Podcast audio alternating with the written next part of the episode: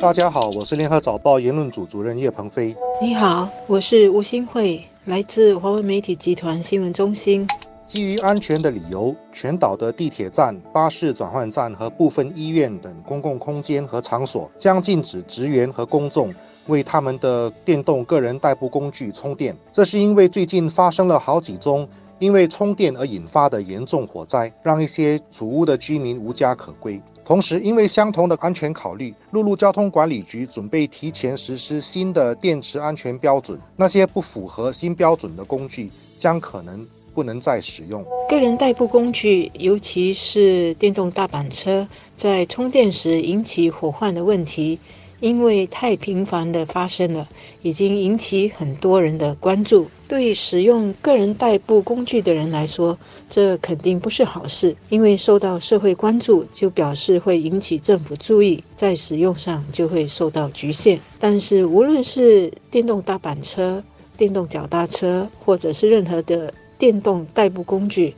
因为速度可以很快，冲撞力量很大，不得不防备不守规则的人。另外，也因为电动的代步工具需要充电，电池的安全和防火功能就变得很重要。目前，电动个人代步工具所引发的安全问题有两种：第一种是充电时会爆炸起火，不但烧毁整间主屋，也让周围的邻居遭遇池鱼之殃；第二种是对行人的安全的威胁。特别是反应比较慢的年长行人，还有还不会照顾自己的儿童，禁止在公共场所为工具充电，针对的是第一种威胁。虽然有些机构会划定一些远离建筑物的户外空间，让使用者充电，但这个决定说明电动个人代步工具是危险的。人们当然会联想。既然不能在公共场所充电，那么在家里充电就不危险吗？相信每一个住在主屋或私人公寓的人都会想知道邻居是否拥有这类代步工具，自己的生命财产是否受到威胁。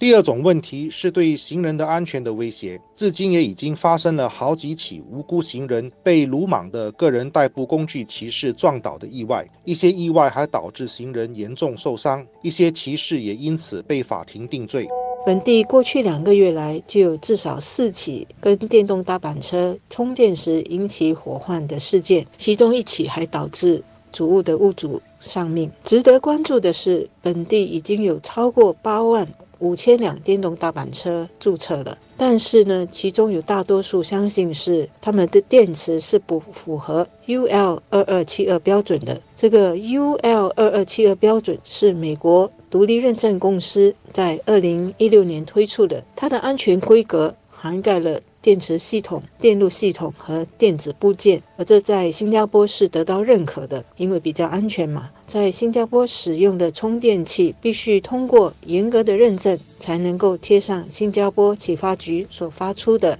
安全标志。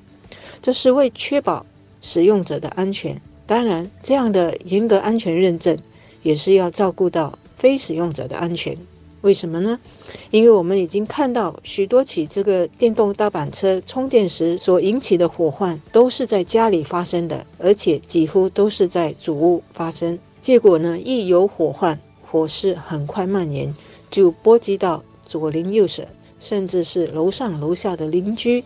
给大家造成安全隐患，包括他们需要疏散，使他们的生活很大的不便。所以，使用高标准的电池和充电器。就变成很重要了。据我们所了解，这种高标准的充电器一般会在电池充完电之后自动切断电源，那就安全多了。但是如果是从网上或者是二手店购买的充电器，可能就没有这种自动切断电源的安全设备，这也是造成火患的其中一个很大的原因。这整个发展或许可以从几个方面来探讨。首先，监管似乎一直跟不上科技的脚步。之前的共享脚踏车也是在发生了很多问题之后才亡羊补牢。当然，新加坡必须对新科技有一种开放包容的心态，不能动不动就禁止这个、禁止那个。可是这些问题的发生。可能也反映了决策过程的不足。况且，对于那些已经购买了个人代步工具的人，事后的条规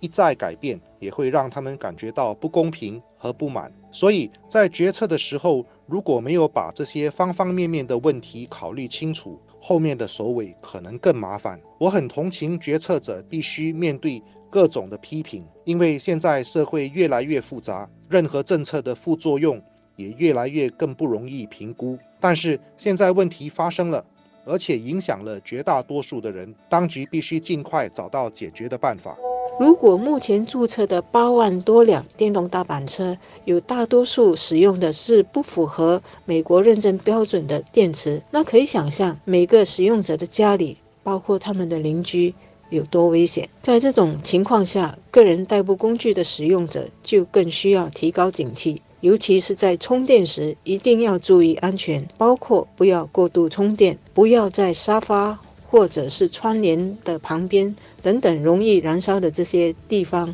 充电。另外，当然就是不要随便改动原来的个人代步工具的配备，比如特意去加大它的电池马力和速度等等，这会破坏电池里原来的安全设备。